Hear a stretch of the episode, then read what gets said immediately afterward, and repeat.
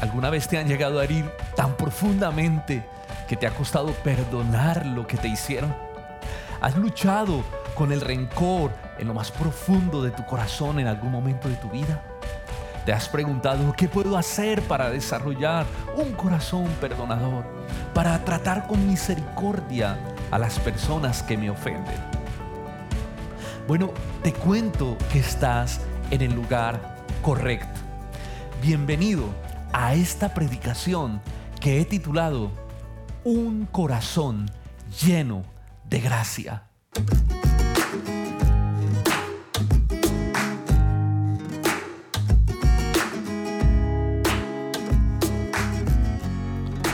Continuamos con nuestra serie sobre las parábolas y hoy estudiaremos la parábola de los dos deudores. Esta la encontramos en Mateo capítulo 18, versículos 23 al 35.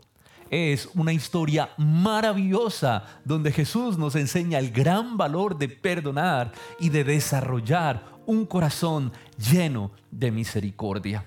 Jesús introduce esta parábola cuando Pedro le hace la siguiente pregunta. Versículo 21. Entonces se le acercó Pedro y le dijo, Señor, ¿cuántas veces perdonaré a mi hermano que peque contra mí?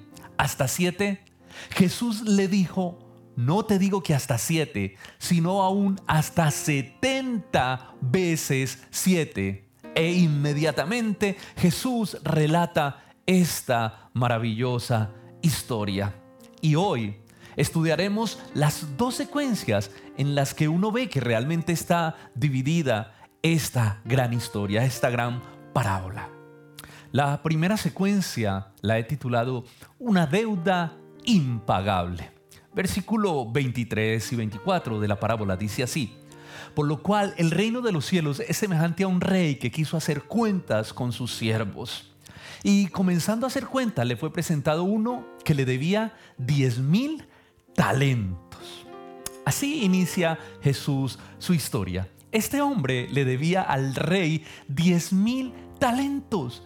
Eso definitivamente era una suma bastante elevada. Yo creo que tratemos de poner esto un poquito en contexto y echemos un poco de cálculos matemáticos alrededor de esta historia, de esta parábola. Miren, un denario era el salario diario de un jornalero. Un denario era una moneda de plata que pesaba alrededor de 4 gramos. Esto es un denario. Pero el texto no nos está hablando de que le debía 10 mil denarios, sino 10 mil talentos. Eh, el talento era la mayor unidad monetaria de aquellos días. Era una unidad que podía ser de oro o de plata, que pesaba cerca de 33 kilogramos aproximadamente. Lo que quiere decir entonces, según estas cuentas, que un que un talento equivale a unos 6 mil denarios aproximadamente. Es decir, a unos 6 mil días de trabajo. Recuerden que un denario es un día de trabajo o a unos 16 años de trabajo. Pero es que este hombre le debía 10 mil talentos. Es decir, algo que era imposible de pagar, que se, se necesitarían unos 160 mil años de trabajo para poder pagar la deuda. Esto era imposible. Aquí vemos que Jesús nos presenta realmente una historia bien interesante. Otro ejemplo para tratar de entender esto es, por ejemplo, el reino del rey Herodes recaudaba en impuestos unos 900 talentos al año. Por lo tanto, es como si este hombre le debiera al rey unos 10 años, pero del ingreso total anual de todo el reino. Miren, no existía un rey, ni siquiera un rey que pudiera pagar esta deuda. Esto es lo que realmente consideramos una deuda impagable, una deuda imposible de pagar. Eso es lo que Jesús presenta en la historia. Es por eso que el rey entonces lo que decide es hacer una subasta para poder recuperar pues una mínima parte de lo que este hombre le debe. ¿Y qué era lo que este rey iba a subastar? Versículo 25. Dice, a este, como no pudo pagar, ordenó el rey, su señor, venderle a él, a su mujer, a sus hijos y todo lo que tenía para que pudiera pagar la deuda. Este hombre iba a perder todo lo que tenía, todo, absolutamente todo, incluyendo a su familia, a causa de esta terrible deuda. Realmente es un caso terrible el que nos está presentando Jesús en estos momentos. En esta trama de la historia vemos como la intención de Jesús es dejar clara una, unas profundas verdades espirituales a través de esta historia, bueno, como en todas sus parábolas. En primer lugar, quiero eh, quiero expresar que Jesús quería dejar muy en claro la justicia de Dios, el carácter de la justicia de Dios, la justicia que exige que la deuda que el hombre tiene con Dios sea pagada en su totalidad al costo que sea necesario. Y eso exige la misma muerte, porque la paga del pecado es la muerte, dice la Biblia. Esto también nos enseña la deuda imposible de pagar que tenemos todos los seres humanos con Dios. Creo que este es un ejemplo maravilloso. Ni con 160 mil años de trabajo podíamos pagarla. No nos alcanzaría la eternidad para ponernos a cuentas con Dios. Esto es lo terriblemente ilógico de tratar de acercarse a Dios en la justicia propia. Ahora, tú podrías decirme, amigo, pero yo en ningún momento he contraído esa deuda tan terrible que tú dices que tengo con Dios. Yo reconozco que sí, cometo errores, pero mi pecado nunca llegaría a ese monto que presenta esta parábola. El problema, mi amigo, no es que la deuda no exista ni que sea tan grande, sino que no la vemos en la dimensión que es. Es como cuando una deuda de impuestos se está generando a tu nombre y tú no te has dado cuenta y no sabes, pero ya está allí, está creciendo día a día hasta que te llega el reporte y te enteras de la terrible deuda que tú tienes. Es por eso, es por estas razones que Cristo tuvo que morir en una cruz para poder pagar dicha deuda por nosotros. En primer lugar, por la magnitud de la deuda que era impagable. Y en segundo lugar, porque tú y yo no tenemos con qué pagarla. Solo Cristo nos puede salvar de este lío tan tremendo en el que estamos metidos con el Rey. Necesitamos, necesitamos ser conscientes de dicha deuda para poder reconocerla y poder hacer, escucha, lo que este hombre muy inteligentemente hizo a continuación en la historia. Versículo 26. Entonces aquel siervo postrado le suplicaba diciendo, Señor, ten paciencia conmigo y yo te la pagaré toda. Mira, cuando nosotros somos conscientes de la magnitud de la deuda, y del costo que ella tendrá sobre nuestras vidas, lo que nos va a costar, es allí donde nos humillamos para poder ser perdonados, para clamar a Dios por su misericordia, por su gracia sobre nuestra vida. En este segmento de la historia se nos revela otra profunda verdad espiritual sobre el carácter de Dios en esta parábola y es su misericordia. Versículo 27 nos dice, cuando este hombre se humilló, entonces el Señor de aquel siervo, movido, ojo, estas palabras, movido a misericordia, le soltó y le perdonó la deuda. ¿Puedes imaginarte el peso que se quitó este hombre de encima cuando el rey le perdonó la deuda? Como el rey vio que este hombre se humilló y como el rey vio la imposibilidad de pagar dicha deuda, nos dice el texto que fue movido a misericordia y le perdonó. Esto es lo que tú y yo tenemos que hacer, mi amigo o mi amiga, si quieres solucionar tu problema con Dios, esa terrible deuda que tenemos con Él. Debes ser consciente en primer lugar de cuán grande es tu deuda, de cuán grande es tu ofensa delante de Dios. En segundo lugar, debes reconocer que no tienes con qué pagar lo que has hecho contra Dios. Y en tercer lugar, tienes que humillarte y clamar a Dios por su perdón y su misericordia para poder encontrarla la Biblia dice que clamemos a Él y Él nos escuchará y Él nos responderá, que un corazón contrito y humillado no despreciará nunca nuestro Dios. Esta parábola es un claro ejemplo para todos de la manera tan trágica como los seres humanos, como tú y como yo, hemos ofendido a Dios. Pero también es un gran despliegue de misericordia, de la misericordia que Dios ha hecho por nosotros, enviando a su Hijo, a su Hijo amado, a Jesucristo, a morir en una cruz para poder pagar nuestra deuda impagable. Ahora, tristemente la historia que va muy bien hasta estos momentos, da una vuelta muy trágica y es aquí donde llegamos entonces a nuestra segunda secuencia de la parábola de nuestra historia. La segunda secuencia la he titulado Una pequeña deuda. Versículo 28. Pero saliendo aquel siervo halló a uno de sus consiervos que le debía cien denarios y asido de él le ahogaba diciéndole, págame lo que me debes. Definitivamente el Señor es excepcional en cada detalle al elaborar sus historias justo al salir, justo al salir se encuentra con un consiervo suyo que le debía solo 100 denarios. Un consiervo es alguien que está en iguales condiciones que él, con un trabajo similar. Es decir, Jesús quiere enfatizar en la historia, en la igualdad de estos dos hombres que se encuentran cuando él sale de donde el rey que le había perdonado la deuda. Este consiervo le debía a este hombre solo 100 denarios. De nuevo, permítame ponerle esto en contexto, es decir, algo así como 100 días de trabajo, algo que podía pagar con 100 días de trabajo o si lo ponemos como tres meses y medio para poder cancelar la deuda. La deuda realmente era insignificante, aunque era una deuda, pero era insignificante comparada con la deuda que el hombre anterior tenía con el rey. Y mire, la diferencia no era solo la cantidad, sino con quién tenía la deuda. Note que una deuda era contraída entre dos hombres, pero la deuda que este hombre que sale donde el rey tenía era una deuda entre un hombre y el rey, y eso la hace mucho más peligrosa.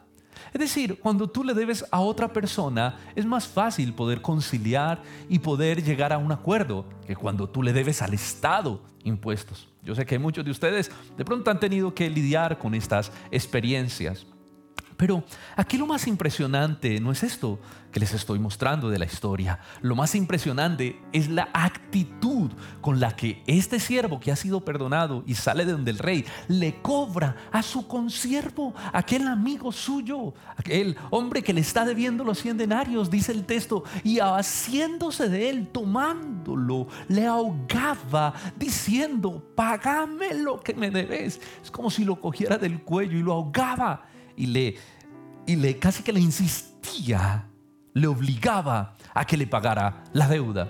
Esto es una actitud grosera, es una actitud arrogante, es una actitud déspota, sin misericordia. Y es tanta esta actitud tan horrible que llamó la atención de todos los que estaban alrededor y empezaron a mirar lo que estaba sucediendo en aquella escena.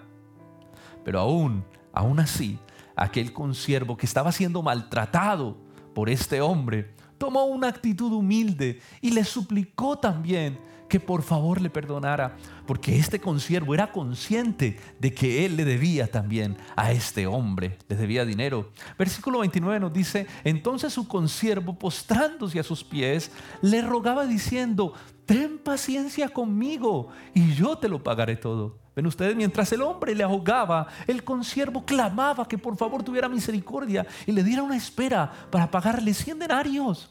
Este consiervo le suplicaba igualmente, como el hombre anterior le suplicó al rey que tuviera paciencia para poder pagarle. Pero este le estaba haciendo un pedido más coherente, pues la deuda no era tan grande y solo con 100 días de trabajo él podría pagarla. Pero parece que a este hombre muy rápidamente se le olvidó lo que había acabado de suceder con el rey, como el rey lo había perdonado a él y a su familia. Y este hombre actuó sin ningún tipo de misericordia con el consiervo. Si usted lee en el versículo 30 nos dice, mas él no quiso, sino que fue y le echó en la cárcel hasta que pagara la deuda. No tuvo misericordia. Salió de ser perdonado y cuando se encontró con su consiervo, no tuvo misericordia. Así éste le clamara que por favor lo perdonara. Ahora mi pregunta es, ¿cómo un hombre ahora desde la cárcel va a poder pagarle la deuda? Si ni siquiera va a poder ahora trabajar. Lo que este hombre está haciendo realmente es meter a la familia de este deudor en un tremendo aprieto de este consiervo, no solo financiero, sino también en un, en, un aprieto emocional de que ya no pueden tener a su padre, al sustentador del hogar en la familia. Para mí, este hombre que sale de donde el rey no solo tiene un corazón duro, sino que también tiene una, tiene una mente muy torpe. Jesús pinta aquí un cuadro perfecto del corazón que no desarrolla la capacidad de perdonar y de tener misericordia con otros. Este no solo es un corazón duro, sino que también es un corazón muy torpe. Yo creo que esta historia también nos enseña cuán diferentes somos los seres humanos de Dios, ¿verdad? Los seres humanos somos muchas veces crueles con los demás. Nos importa más nuestro bienestar, nuestro dinero, nuestra reputación, nuestras cosas, que el bienestar de las demás personas. Esto realmente nos debe enseñar a no tener una expectativa irreal de las demás personas. ¿sí? Me explico. Dios nos motiva en su palabra a tener relaciones profundas con las demás personas. Eso se nos pide en las escrituras y más a los hijos de Dios, a los creyentes. Pero también se nos enseña a ser conscientes de que las personas con las cuales nos relacionamos son pecadores y son imperfectas, igual que nosotros que en algún momento nos van a fallar y que eso nos va a doler profundamente. Por lo tanto, es por esto, por estas realidades, que necesitamos tener corazones llenos de misericordia para poder conservar esas relaciones entre nosotros. Recuerda que la palabra de Dios dice que el amor es el vínculo perfecto que cubrirá multitud de pecados. Ahora, la historia en estos momentos sí que va de mal en peor. Miremos el versículo siguiente, versículo 31. Viendo esto sus consiervos, la gente que está alrededor, viendo lo que pasaba, se entristecieron mucho y fueron y le refirieron al Señor todo lo que había pasado. Fueron donde el rey a contarle todo lo que estaba sucediendo.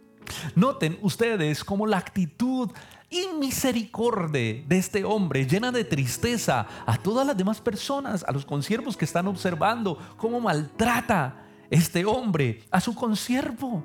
Ellos están observando la situación y ellos se entristecen tanto por lo que están viendo que ellos mismos deciden ir a contarle al rey lo que este hombre que había recibido misericordia ahora estaba haciendo con un consiervo suyo.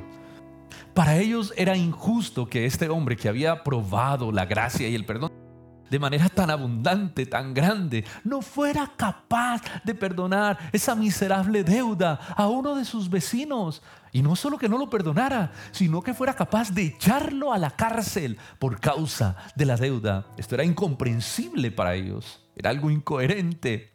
Miren, una de las cosas que el rencor y la falta de perdón producen es que también lastiman a otras personas.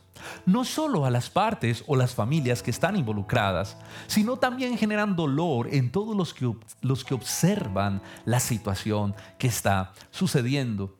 Miren, es impresionante el daño que el rencor puede producir en el corazón de quien lo alimenta y también puede producir en las demás personas que están alrededor de ese corazón. El rencor es como un cáncer que puede afectar el corazón y la mente al punto de que la persona pueda desear la muerte de la otra persona, inclusive si es un familiar, como es el caso de Jacob y Esaú, cuando Esaú permitió que el rencor se almacenara y quiso matar a su hermano, quien tuvo que huir para salvar su vida. Note usted que Jesús está refiriendo esta parábola para ayudar a proteger las relaciones entre los discípulos entre nosotros. Miren, la parábola surge de la pregunta que Pedro le hace a Jesús. ¿Cuántas veces debo perdonar a mi hermano? Esta pregunta, esta parábola está en el contexto de la iglesia. Se está hablando de la iglesia. Si tú estudias el pasaje, ese es el contexto. Jesús está pensando en la iglesia que quedaría formada cuando Él partiera y en lo vital que sería que sus discípulos, es decir, nosotros, estemos llenos de misericordia entre nosotros. Que la misericordia de Dios pueda fluir en medio de nuestras relaciones. Porque es que cuando se le permite al rencor entrar en el corazón nuestro o en el corazón de nuestros hermanos, esto puede causar serios problemas, serias complicaciones al interior de la iglesia, al corazón de la misma iglesia donde el Señor se está moviendo. Familias enteras son dañadas por causa del rencor. Ministerios son destruidos por causa del rencor. Iglesias enteras han sido acabadas, divididas por causa del rencor y la falta de perdón en medio de la familia de Dios. Así que esto es un asunto muy serio.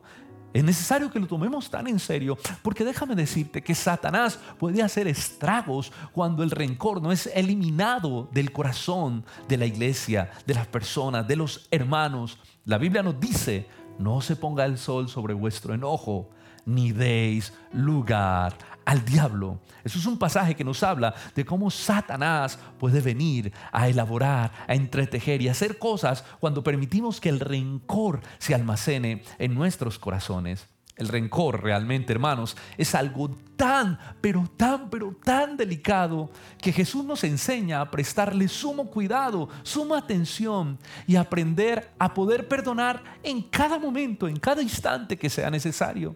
Jesús le dijo a Pedro, cuando él le pregunta, hasta siete veces, le dijo, no, hasta setenta veces, siete le dice Jesús a Pedro, hablando de la importancia de perdonar en todo tiempo y en todo momento. Debemos entender que estamos en un mundo caído, en un mundo afectado por el pecado, que no convivimos con santos, sino con gente quebrantada por el pecado que la iglesia no es un museo de santos, como muchos piensan, sino un hospital de pecadores, como la Biblia lo presenta. Es por eso que el perdón debe ser una característica indispensable del corazón de todo creyente genuino. Mira, el perdón para el cristiano no es una opción, es un mandamiento. Por lo tanto, debemos pedirle al Señor que nos ayude a trabajar profundamente en desarrollar un corazón misericordioso, un corazón perdonador, un corazón que fácilmente pueda extender la gracia y el perdón de Dios a los demás cuando nos ofenden. Es algo en lo que tenemos que trabajar con el Señor, con su palabra, con el Espíritu Santo en oración, esforzarnos y pedirle al Señor que nos ayude a desarrollar un corazón así. Un corazón perdonador no solo exalta profundamente a nuestro Dios, mostrando su carácter a través de nuestras propias vidas, sino que también es de profunda bendición para nosotros mismos.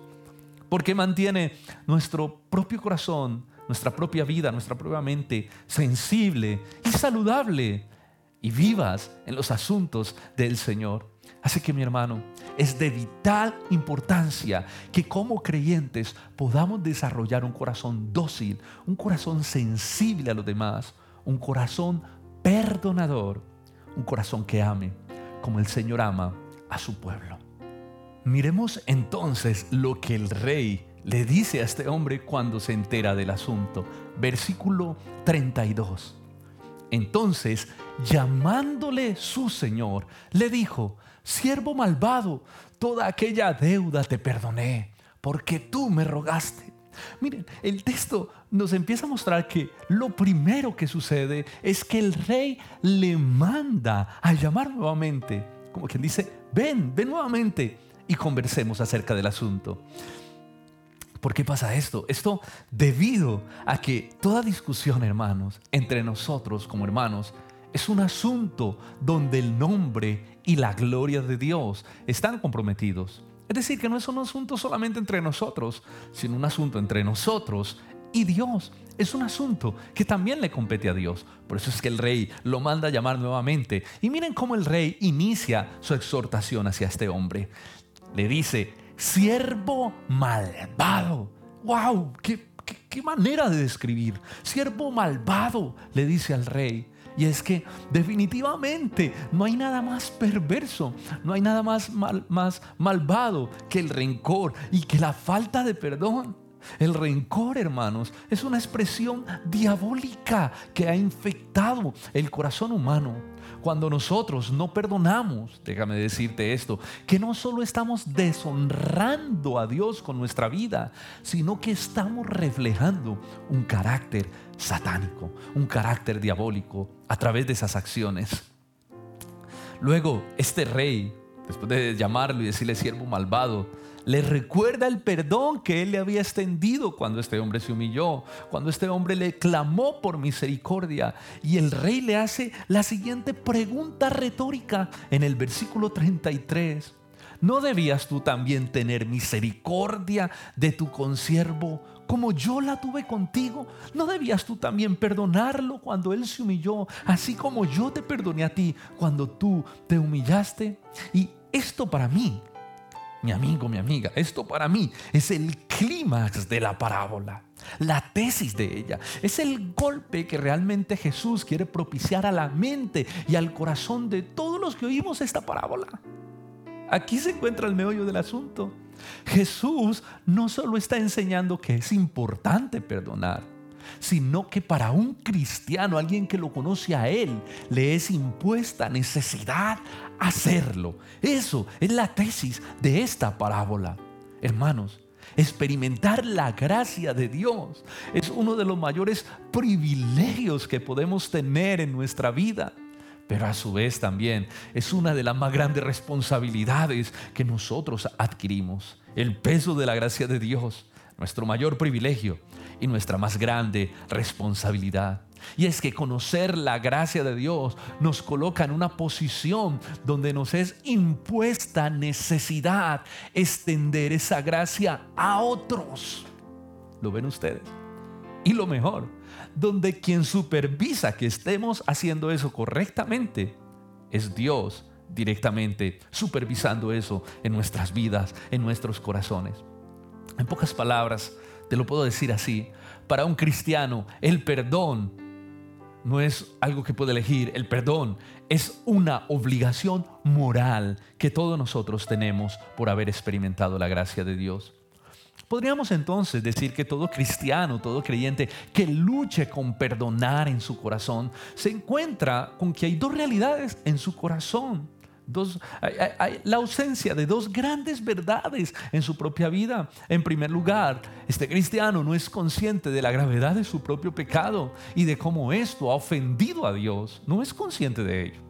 Y en segundo lugar, no ha comprendido realmente la profundidad de la gracia, de la grandeza de la gracia y la misericordia divina que lo ha alcanzado. Lo que a Dios le costó poder extenderle su gracia, porque no fue gratis, tuvo que morir Jesucristo en la cruz del Calvario para poder pagar esa deuda por nosotros. Nuestra deuda no se canceló gratuitamente, hubo un precio que se tuvo que pagar por ella.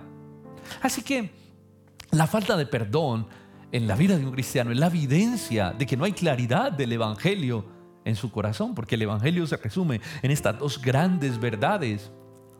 Es por eso que es necesario que trabajemos profundamente en la comprensión de la bajeza de nuestro pecado, pero también en la comprensión de la grandeza, de la gloria, de la gracia de Dios para que esto le permita a nuestro corazón ser un manantial de gracia y de misericordia que esté constantemente fluyendo hacia los demás.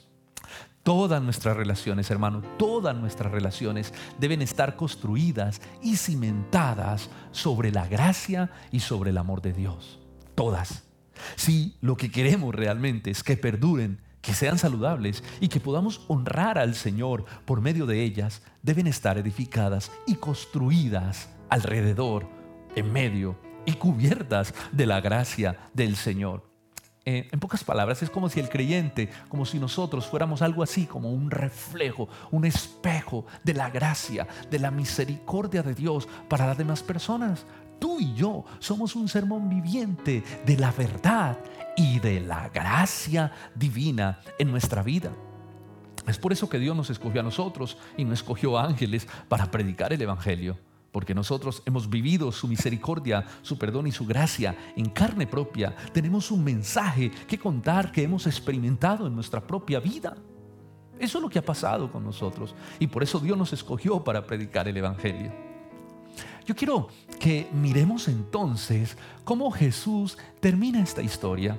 Versículo 34. Entonces su Señor, enojado, le entregó a los verdugos hasta que pagase todo lo que este hombre le debía. El rey le quitó la misericordia que le había extendido. wow, esto, esto, nos muestra la seriedad con la que Dios toma el asunto de la falta de perdón pero también la severidad con la que Él confronta dicho pecado. ¿Y por qué Dios es tan severo con este pecado? ¿Por qué es tan terriblemente severo en su justicia contra la falta de perdón y contra el rencor en el corazón? En primer lugar, porque nosotros deshonramos el nombre de Dios cuando nosotros no perdonamos. Además, menospreciamos su gracia, la gracia que nos ha sido dada. Y lo otro es que sembramos destrucción y división en medio de la familia del Señor. Mira, al final, al final, Jesús, Jesús hace la más profunda aplicación de toda esta historia, de toda esta parábola, en una sola oración, en una muy fuerte oración, de hecho, que ya antes también lo había mencionado cuando enseñó a sus discípulos a orar. Versículo 35. Así también mi Padre Celestial hará con vosotros si no perdonáis de todo corazón a los hombres o a vuestros hermanos sus ofensas, dice Jesús. Esto, hermano, esto es una declaración terrible. Esto, yo no sé a ti, pero esto a mí me produce temor. Esto debiera producirnos pánico. ¿Y por qué lo digo con esa intención? Porque definitivamente como Jesús lo dice, debemos perdonar a nuestros hermanos de todo corazón. Debemos saber la manera tan seria como el Señor se toma el rencor entre nosotros. Debemos prestar suma atención a las heridas que provocamos entre nosotros por causa de nuestros pecados y debemos atenderlas inmediatamente. Debemos confrontar la herida y afrontar el problema con misericordia, con humildad y con humillación y perdonar, ¿sabes? Con la mayor prontitud posible. Esto es algo a lo que no le podemos dar tiempo. Recuerda que ahorita decíamos, la palabra dice, no se ponga el sol sobre vuestro enojo. Es decir, no dejen que el rencor se acumule, se almacene. No dejen que pase más de un día sin que ustedes puedan perdonar. Y esto no es que nos hable de un día, sino de la inmediatez con la que tenemos que perdonar. Jesús nos muestra que no solo es la inmediatez, sino todas las veces que sea necesario debemos tener un corazón perdonador. perdonador. Debemos entender que como Jesús lo dijo, y también en la oración del Padre nuestro, rehusar el perdón llevará a que nuestra relación con Dios se vea profundamente afectada por la frialdad y por la dureza en la que empieza a entrar en nuestro corazón por causa del rencor a que la culpa se acumule sobre nosotros y que nuestra relación con Dios se termine secando, porque dice el Señor, tampoco os perdonaré vuestros pecados, hay culpa que se está acumulando sobre nuestra vida cuando hay rencor, cuando hay enojo en nuestro corazón, cuando no perdonamos a nuestros hermanos las ofensas. Ven ustedes lo delicado de este asunto. Wow, esto es tremendo. Y por último, yo creo que esta parábola nos desafía a todos a que debemos poner todo nuestro empeño en construir relaciones significativas, profundas y llenas de misericordia con todos los demás hermanos. Pues en última instancia, la iglesia se trata de eso, de personas imperfectas que viven juntos la aventura de adorar a un Dios que sí es perfecto. No olviden que esta es una de las cosas que más va a impactar o que más impacta profundamente el mundo, pues es una demostración de que el poder del Evangelio, de que el amor de Dios está fluyendo en medio de nosotros. Jesús oró diciendo, Padre, que ellos sean perfectos en unidad para que el mundo crea que tú me enviaste. Qué maravillosa esta oración antes de Jesús partir. Esto nos muestra, hermanos, que hay un llamado a la unidad, que hay un llamado a construir relaciones profundas y significativas entre nosotros. Y que sí, vamos a vivir heridas, vamos a ser lastimados muchas veces. Pero por eso es necesario que desarrollemos un corazón lleno de gracia y lleno de misericordia para que esas relaciones en medio de la familia de Dios puedan perdurar, puedan profundizarse y puedan ser saludables. Hermano, que el Señor nos ayude a tener entre nosotros relaciones muy profundas y significativas.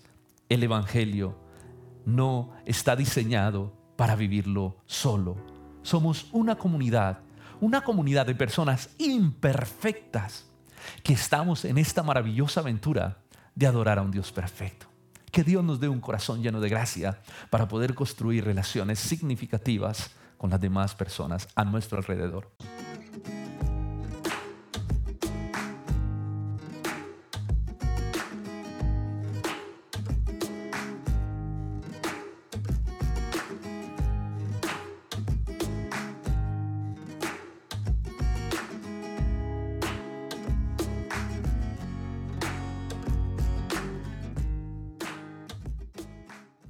Bueno, quiero agradecer a todas las personas que han escuchado este mensaje, que han llegado hasta el final.